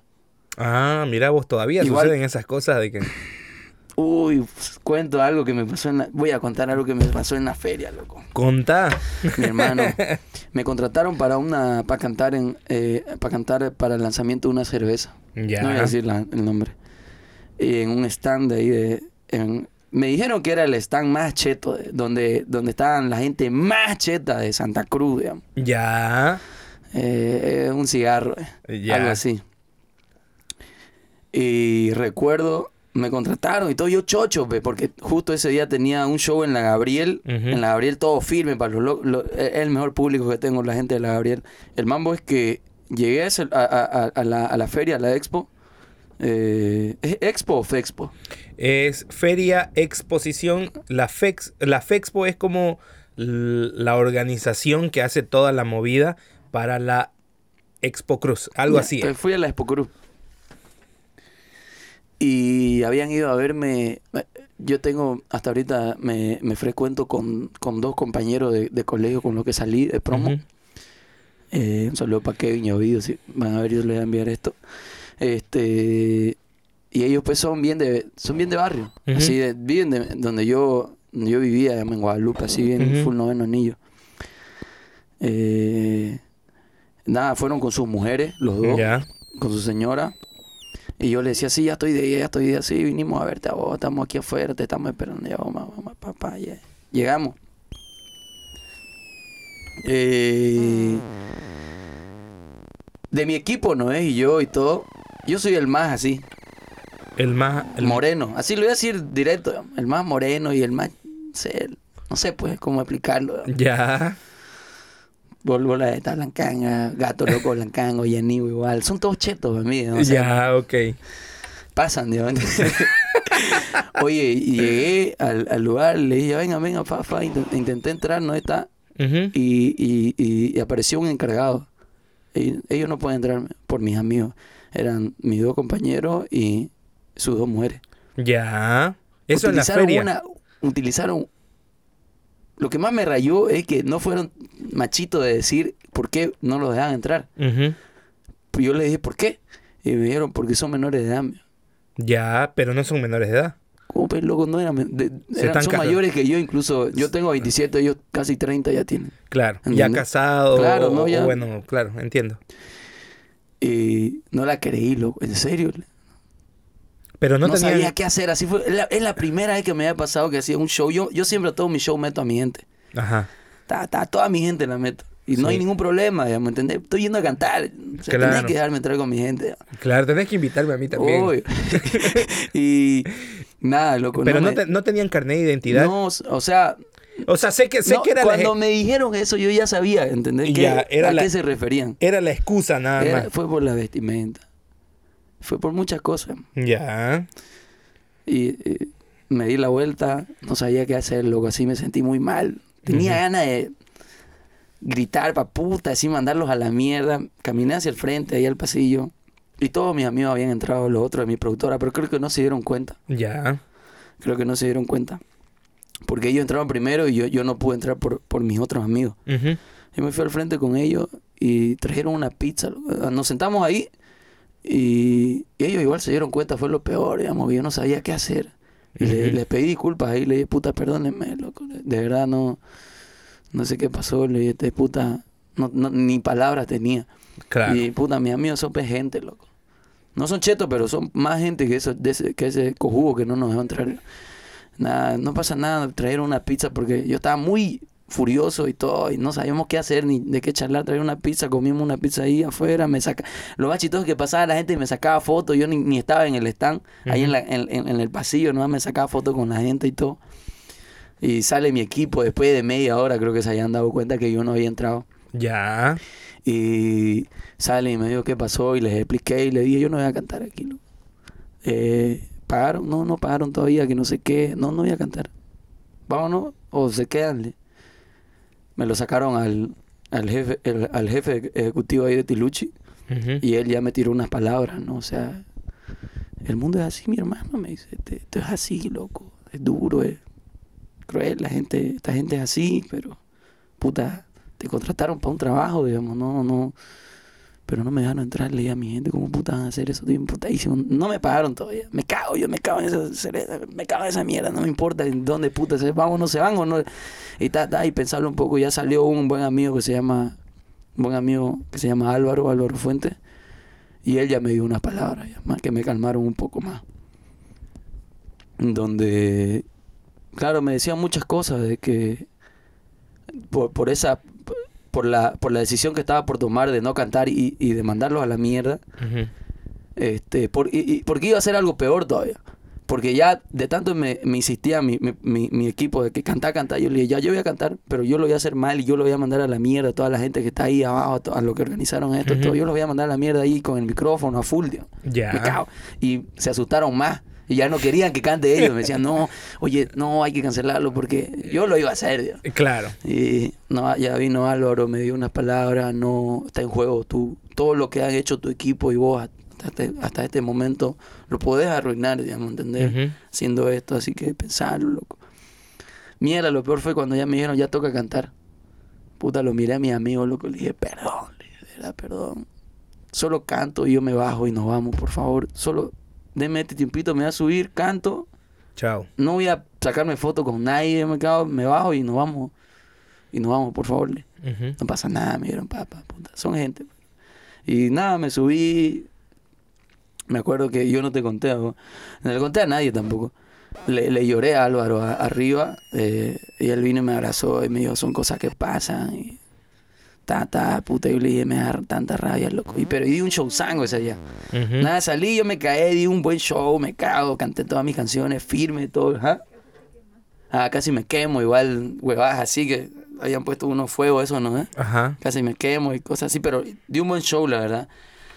Baja- terminé el show, solté el micrófono, me bajé y me fui con mis amigos, loco. Desde ahí me di cuenta, mierda, así como hay harta gente buena, cheta, así como lo digo, hay harta gente mala, cheta. Pero después de, de- de eso, este, también dije, no voy a jugarlo a todos, digamos. Pero después se me viene a la mente esa de que por uno pagan todos, digamos. Claro. Pero después yo no, porque, no sé, es como que, es como que lo juzguen a todos los artistas por, por lo que haga uno, digamos. No puedo hacer eso. Así que me, medio que me calmé un poco y ya me fui tranquilo. Pero puta, la verdad que esa era una anécdota que tenía que contar, loco. Oye, me sorprende un poco, y, pero me imagino que la decisión de, de no, u- no- ustedes no pueden entrar era netamente del guardia. O, Era raci fue racismo, discriminación y toda esa cosa. pero, pero eso es del guardia. O sea, no... No era un guardia, era, era, no era un guardia. Ah, era un cojudo que fue y le dijo al guardia, ¿entendés? Ok. Era un cojudo de saquito, Claro. camisita. Porque a mí me ha pasado que no me han dejado entrar un boliche por mi, por mi pinta. Va. Me ha pasado unas dos, tres veces en mi vida de que, de que por algún... mira, me- en, en un boliche, yo siempre ando, casi siempre ando de bermuda. Si ahora estoy de pantalón es porque fue lo, lo primero que saqué, digamos, ¿no? Fue lo Ya. más rápido. Pero tengo varias bermudas ahí, por el calor que hace acá siempre ando de bermuda. Y en un boliche me dijeron que yo no podía entrar por, porque estaba de bermudas y porque tenía que entrar de pantalón.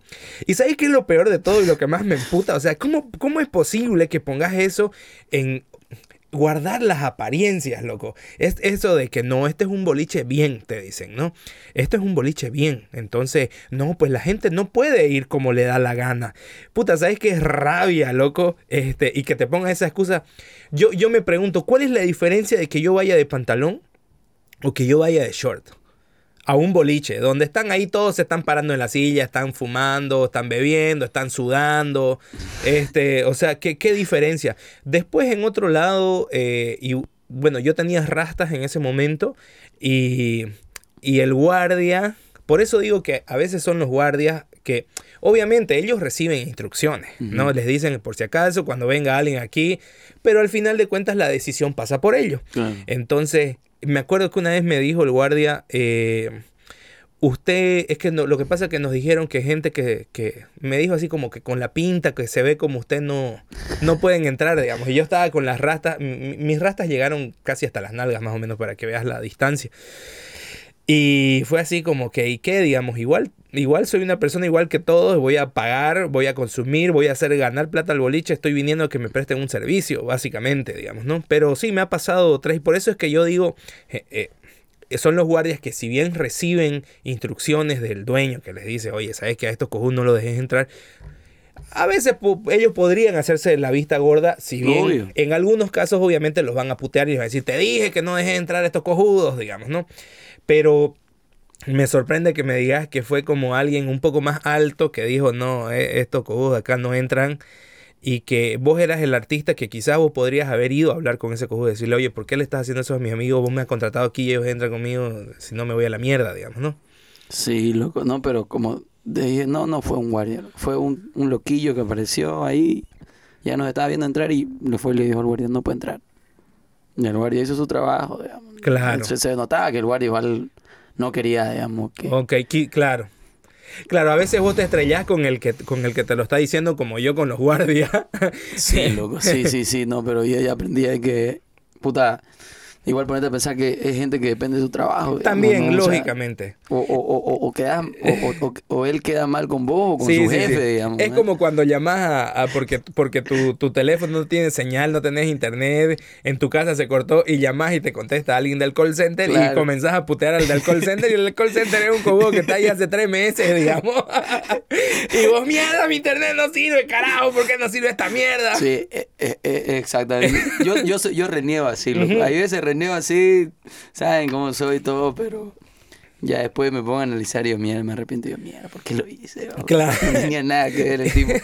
Yo muchas veces digo, yo sé que no es su culpa, Pero lastimosamente usted está en el cargo que tiene que escuchar Claro. lo- lo- A lo- vos te contrataron para escuchar las puteadas. Entonces te vo- voy a No sé putear. qué te dijeron, cuál era tu trabajo, pero va a escucharme. No, es así, loco. Mira qué jodido. Lo de la discriminación en los boliches es un tema que Mm. todavía existe acá en Santa Cruz y hay mucha gente que se cree que no, aquí a mi boliche no pueden entrar esos, ¿no ve? Y no, no, no, ahí si está con bermudas, con rastas o si es medio no sé cómo, o medio no sé cuánto, Y no ya había pasado una vez a Mex, no lo dejaron entrar una vez para un, para una, para un show en, en un boliche. Tengo un amigo eh, bien rapero y se fue de Bermuda, pues, ¿no? Y, tal, y no lo dejaron entrar. Y yo, y, y, y, y, y- y había entrado mi equipo primero y yo estaba entrando atrás. Ajá. Y viene mi amigo Clau y me dice, oye, no lo dejan entrar al Mex. Y fui, ¿por qué no lo dejan entrar al Mex? Que no sé qué, que no sé. Va, yo no voy a cantar aquí, sino entrar Mex. Y me lo jalé, lo que lo metieron conmigo no dijeron nada. Claro. Hay situaciones donde... Donde la- la podés modo, sortear, digamos. O sea, tenés poder, digamos, pero ya ahí no tenía poder. loco. Mierda. Y con, lo, y con los pacos también has tenido problemas, digamos. Por ejemplo, Sí. ese, ese video, que el que estábamos hablando al principio del podcast, es también un caso de discriminación de Sí, cierta sí, forma. loco, pero te voy a ser sincero. Y, y- y- y, eh, sí, en esos tiempos, por ejemplo, en, en- en el caso de ese video, ¿no? eh? Esa vez no, no he hecho nada, así de verdad. No, no es que me hayan pillado haciendo algo. Claro. O fumando algo, Ajá. cosas así. Yo estaba tranquilo. Me acuerdo que había Chino Parche, mi amigo, me dijo, te voy a recoger tu casa, vamos a ir a la casa de un amigo. Nada más. Me recogió en su moto, nos fuimos, estábamos yendo así tranquilo, ¿entendés? No, estaba haciendo nada. Parece una, una camioneta a nuestros lados así. Ajá. Y flum, saca una nueve así el, el, el policía y, el y Paco. golpea así su, su puerta. Tuc, tuc, tuc. Lo miramos así asustado. Oríllese. Mierda. ¿Qué fue? ¿y qué pasó? Nos orillamos sin decirnos nada, suba. Pero suba, no le puede decir nada, loco. Ujú. Sí, real, no le puedo decir nada. Nada, me- a mí me subieron a una Noa, a Chino se la llevaron su moto y se lo subieron a la camioneta. Y, y nada, pues, ese día nos llevaron al DP del plan, me acuerdo. Y llegamos y fue el loco que, apare- que el piso sonaba así, siempre lo dio así. No es que salían así de, todo su, de todas sus oficinas que hay. No, éramos los dos así, apoyados a la pared y todo esto era Paco así. Y todo con su celular. En una media luna te estaban macana. grabando. Ajá, sí. Con así. su laque. Canta, pues, canta. Canta. Canta, pues, top line. Fúmala. Mi Claro. orden, otro. El resentimiento, Me van a boludo. matar. eh, O sea, nosotros decíamos, nadie sabe de nosotros, ¿entendés? Claro, eso es tremendo resentimiento que yo me imagino que eso se lo han agarrado por la parte que dice, este, y nos subimos a su moto, Ajá. ¿no ves? Que O sea, ni siquiera le dije policías corruptos, no le dije nada. O sea, puta, ¿entendés? Ahorita poniéndome a pensar, no le dije nada, loco. Solo a- a- escribí un trip nomás de, de fumado, claro. Pero no le dije, oye, cosas que sí, de las que sí deberían sentirse ofendidos, Ajá. como de corrupto, maleante y cosas así, ¿no? Claro. O no sé su trabajo, Paco Gordo, cosas así, ¿no? Claro. Pero no le dije nada de eso. Y, y me trataron mal por eso. Claro, Ese video fue loquillo, ahí me grabaron, después me palearon ahí un poquito, así, te, sí. di- te golpearon. me dieron su golpecillo, me metieron a una carceleta, más en la carceleta todos los que estaban ahí no conocían, firme, cruzanta, Sí, fumada. Y nada, ella, ese fue el, el, el, el roce con la policía, así. Después ya tuve, tengo otra anécdota que eh, eh, el de la canción éramos tres, pues. Ujú, éramos yo, Angelito y Neis. A mí me habían agarrado con Chino Parche. Angelito creo que no lo han agarrado nunca por, por la canción. Al que sí le fue feo fue a mi amigo Neis, que a él una vez lo agarraron. Este, este día le estaba fumando en la calle. Ya. Lo agarraron los los- los policías, lo llevaron a un DP y él, la- y él la cuenta, porque al día siguiente el tipo no podía hablar y estaba a punta de sopa, con bombilla. Ya. Y él la cuenta que llegaron ahí y los pacos en modo de burla, mi, mi- mi amigo no era tan, tan, estaba medio colgado. Y le dijeron a ver cantar y el cubo les cantó. Ya. Les cantó. Claro. Y no, pues se rayaron más los pacos. Se rayaron más. Agarraron, lo pusieron de rodillas, le pusieron los brazos atrás, le levantaron esto así y le jalaron las piernas. Cayó así Tuc. en el suelo. Hizo mierda la mandíbula. No podía comer al día siguiente. Estaba mal, estaba el tipo. Y lo apalearon. A, a mí igual una vez me agarraron los pacos, pero no fue por la canción. Y me acuerdo que me, eh, los brazos me los hacían para atrás, loco. Ya. Sí. Hay un dolor feo cuando te lo hacen así, ¿no? Sí. Me tiraron así al pecho, al piso, me se pararon encima de mi espalda y, y los brazos así me lo hicieron así. así, y, ¡ah! Mierda. Y, y son unos sádicos, loco. Oh, Es, no, no, espera, espera. Voy, a- voy a decirlo de nuevo. Esos pacos eran unos sádicos, porque no todos. Claro. Esos eran unos sádicos y me decían, ¿qué fue? ¿Te quieres morir? ¿Te quieres morir? No, no, no. ¿Te quieres morir? No, no. Ah, se iban como más fuerte luego. Esos pa- pacos eran unos sádicos. Eso me llevaron a San Juan, me acuerdo, al, al DP de San Juan. Pero ya después de todo ese tiempo, después ahora todo lo que he hecho, la música y todo, vi, que te- me, me topo con Paco, buena onda. vi que ahora te dieron un Sí, reconocimiento. loco, la FELCN me La- dio un, un reconocimiento. Otra No cosa. entendí nada. O sea, Gato me habla, me dice, Coro, nos quieren dar un reconocimiento de no sé qué.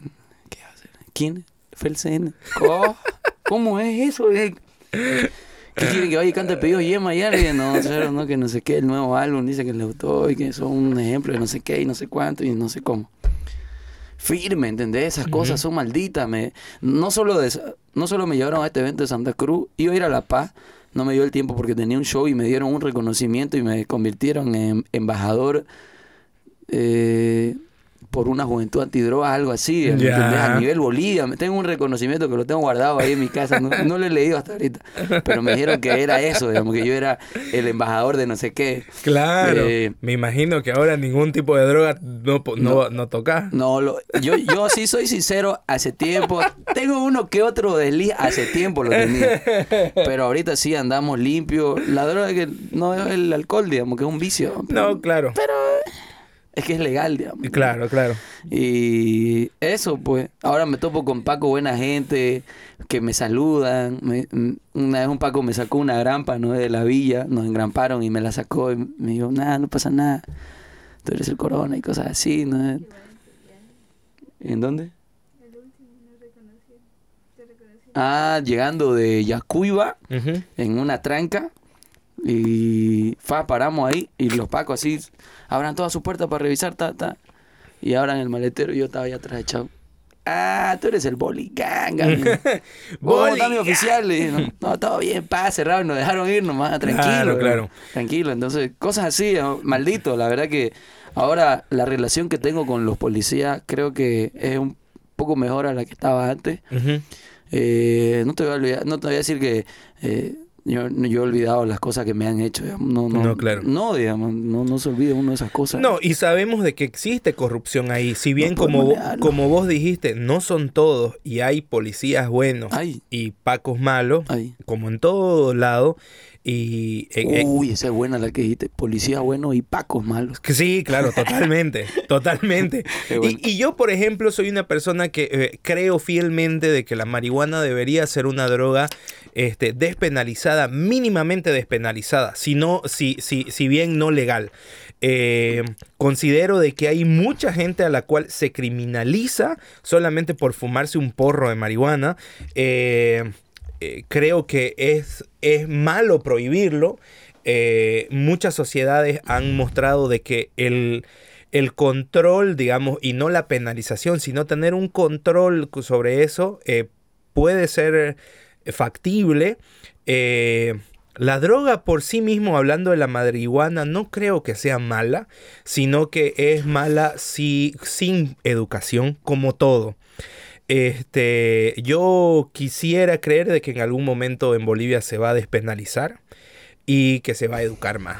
Sí, tenés razón. Lo que acaba de- lo, casi lo último que dijiste.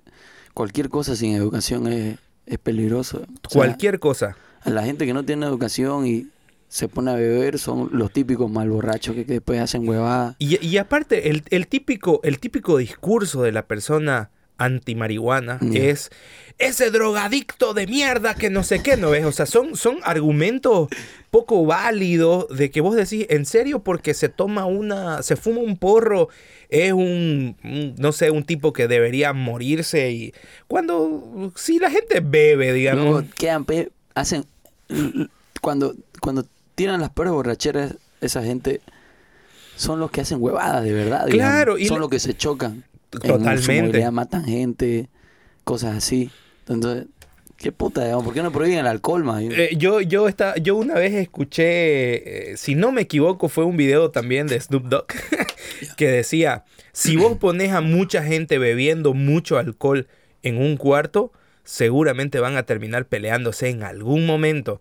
Si vos pones a mucha gente fumando marihuana en un cuarto, todos van a terminar siendo más amigos de lo que eran. Claro. es, es verdad, loco. O sea, yo la verdad que trato de hablar poco de- del tema de la marihuana. Eh, no, yo todo bien con la weed, todo mi, la mayoría de mi, de mi entorno Y eso es- son consumidores. Y eso es otra cosa que también quería decir. La cantidad de consumidores de marihuana que hay es mucho más grande de lo que la gente piensa. Y hay gente que está metida en política, hay gente que está metida en grandes empresas que se fuman su porro y son, son, son personas comunes y corrientes que quieren fumarse un porro un fin de semana y listo. Yo he visto gente así, bien pesada, ¿no? Fumándose un porro. Claro, claro, es así. Fumándose un porro, loco. gente profesional y cosas así, fumándose un porro. loco. Claro. No tenés porro. por qué. Yo, claro, yo igual. O sea, Yo, yo, eh, deportista, vos decís, no, que el deporte, eso yo hablaba con una amiga que hace jiu-jitsu igual y decía, no, yo soy deportista, que la marihuana, y yo le digo, pero si haces jiu-jitsu igual hay los, los high rollers, por ejemplo, que son tipos que jiu-jitsean fumados, digamos. Hay grandes exponentes del jiu-jitsu que que no, no sé si la palabra es promueven, porque no es promover como tal, vengan y fumen, que, que tampoco es lo que nosotros queremos hacer Claro. acá, este, pero es como podemos fumarnos un porro y seguir siendo deportistas, no pasa nada, digamos, ¿no? sí, este, yo creo que es como vos decís que debería haber su educación, su educación para, para que, o sea, igual como que decir, ah, bueno, si vas a fumar weed, hace estas cosas, hace esto, digamos, hace esto, porque como vos decís, si es gente sin educación la que consume cualquier tipo de, de, de- de vicio, cualquier tipo de vicio, le va a ir mal, digamos, y, y esos son lo que hacen quedar en mal a la otra gente que consume, digamos, ¿entendés? Entonces, yo, por ejemplo, eh, me llevo bien con todos los que son consumidores de weed, eh, en realidad con todos, digamos, no tengo nada en contra de nadie, no, no soy quien para hablar de nadie ni nada, digamos, Ujú. ¿entendés? Este, porque yo ya he pasado por eso y todo, y en su punto sí llegué a estar así full de, de tener en la mente, se tiene que legalizar, ¿entendés? Así yo con gato tripeado y decíamos, le vamos a hacer su canción, había, estaba a punto de haber una marcha en Cochabamba hace años, eh, la primera marcha creo a favor de la de la despenalización y el uso medicinal del cannabis. Ujú. Vamos, hagámosle su canción, vamos a marchar con ellos y todo, todo. todo. Sí. No sé qué pasó, la verdad, creo que dejamos de ser chéveres. creo. Vos sabés que el otro día me, me comentó una persona este, que trabaja en salud mental que hay un grupo de profesionales que también trabajan en salud mental que está trabajando un proyecto de ley para en Bolivia para eh, despenalizar el uso eh, medicinal de la marihuana. Entonces, que, que están haciendo el proceso que se tiene que hacer para que llegue al Congreso y a toda la mierda esa que tiene que, que Pero ¿qué tendría que pasar para que pase eso, loco? Eh, puta, no sé. Eso, No es, una, eso es una no gran sé. pregunta. Pero si cerquita nuestro hubo la hay Uruguay, digamos, y creo que en, en Argentina está despenalizado, en Chile también está despenalizado. Sé que en Chile podés fumar un porro caminando por la calle y no te pasa nada. Lo que no podés hacer es tener Tu, un- un ma- más tu de cuarto, digamos. Exactamente. Tampoco- Y, y pod- y podés plantar en tu, en tu departamento, en tu casa, podés plantar para uso personal. O sea, tiene, tiene una medida, digamos. Claro. No puedes tener ahí 14 mil árboles, no puedes tener. Puedes Pero, andar igual con una cantidad, con una cierta cantidad, ¿no? En los Sí, sí, bolsillos, sí, sí. un porro, creo, dos porros. eh. de hecho, a mí me sorprendió cuando fui a Chile la cantidad de... No me acuerdo cómo le llaman a estas tiendas, pero Grow shop, que, que hay un montón de material para autocultivo. sí, es grow shop.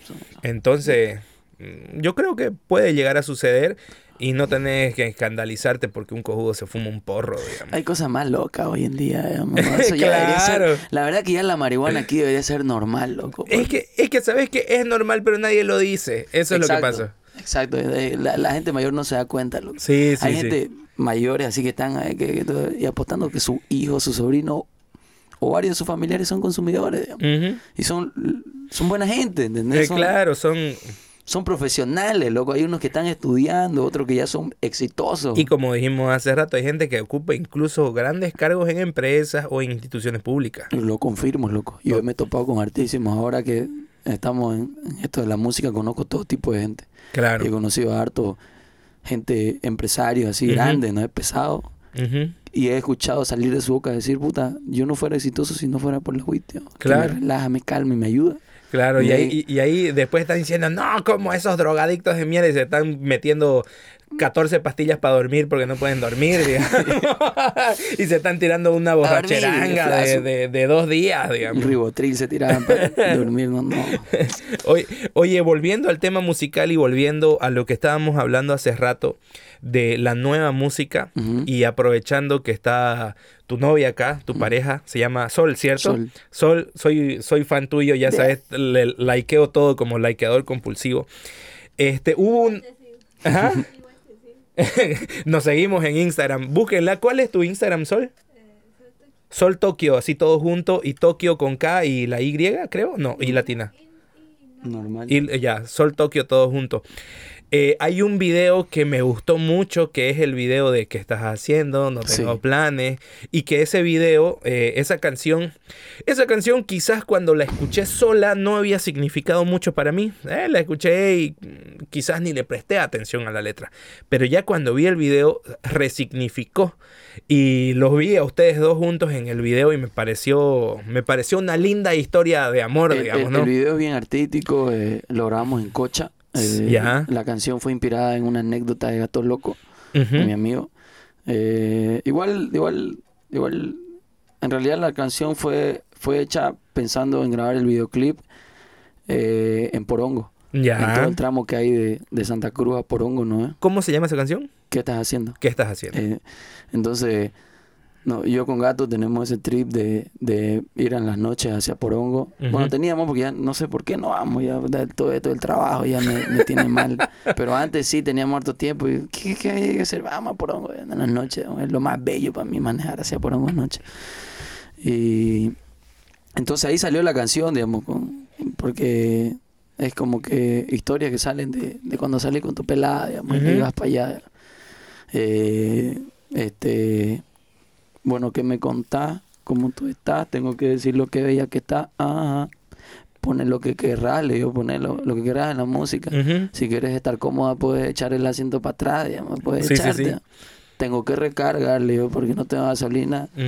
Cruzando el puente creo que encuentro un lugar, hablo del puente del Uruguay. Ya. Este, hace mucho frío, me quiero calentar. Trajo micrófono por si quiere can- y- y- lo que- ese, ese es el trip de la canción de, de, de Borongo. digamos, Sí, claro. haciendo.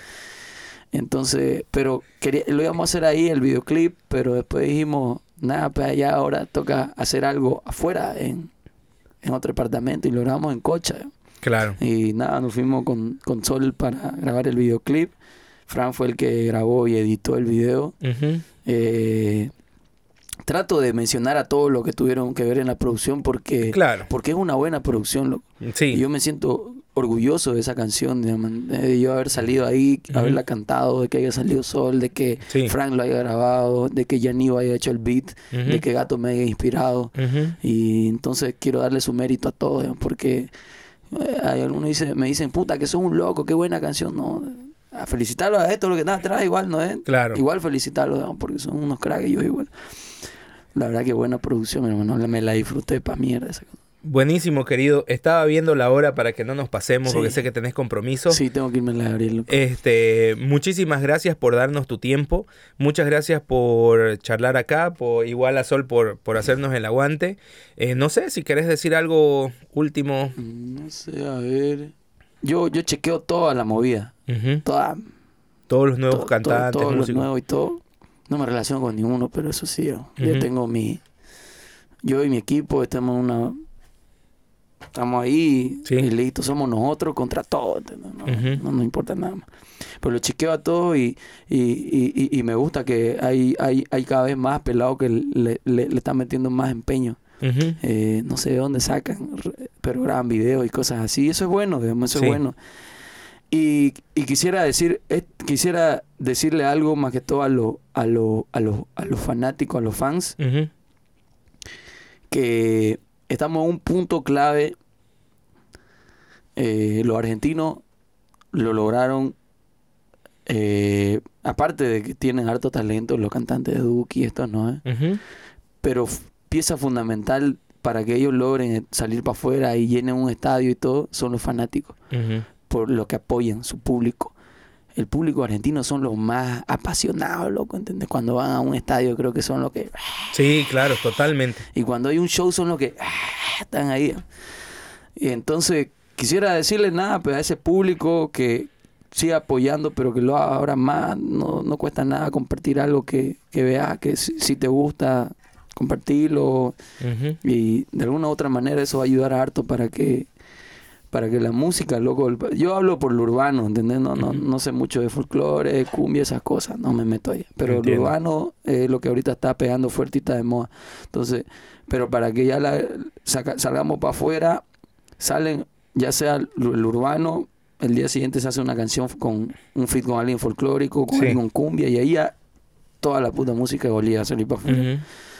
Todo depende del público, loco, de los, de, de los fans bolivianos, de, de, de, de lo- de los patriotas, ¿entendés? O sea, tirarle ahí una compartidita a mi hermano, chequear ahí sus canciones, sentirte orgulloso. digamos. Claro que de algunas cosas pele que vea, decirlas igual, sabes que esto está pele, me, me cago, ta, ta, ta. me gusta a mí que me digan igual, esto, esto, no, no me gusta de vos, esto, esto, de vos. Ya lo analizo y si puedo mejorarlo, lo mejoro. digamos. Y si igual veo que no estoy de acuerdo con eso, sigo con lo mío. Pero todo eso ayuda, aunque un mal comentario, lo que quieras, digamos, no te digo que lo hagas mierda en un comentario, pero dale tu crítica. No sabes cuánto necesitamos, loco, de apoyo. Eso es clave en los shows, en los views. Eso es clave para que se salga para afuera, mi hermanito. Y nada, loco, eso. Me despido diciendo Boli Ganga G. Buenazo, muchísimas gracias. También aprovecho para agradecer a Chucho y a Plug Studio. Firme, chucho.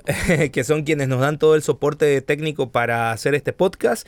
Y gracias a todos los que estuvieron aquí escuchando estas, creo que son como dos horas que estuvimos charlando.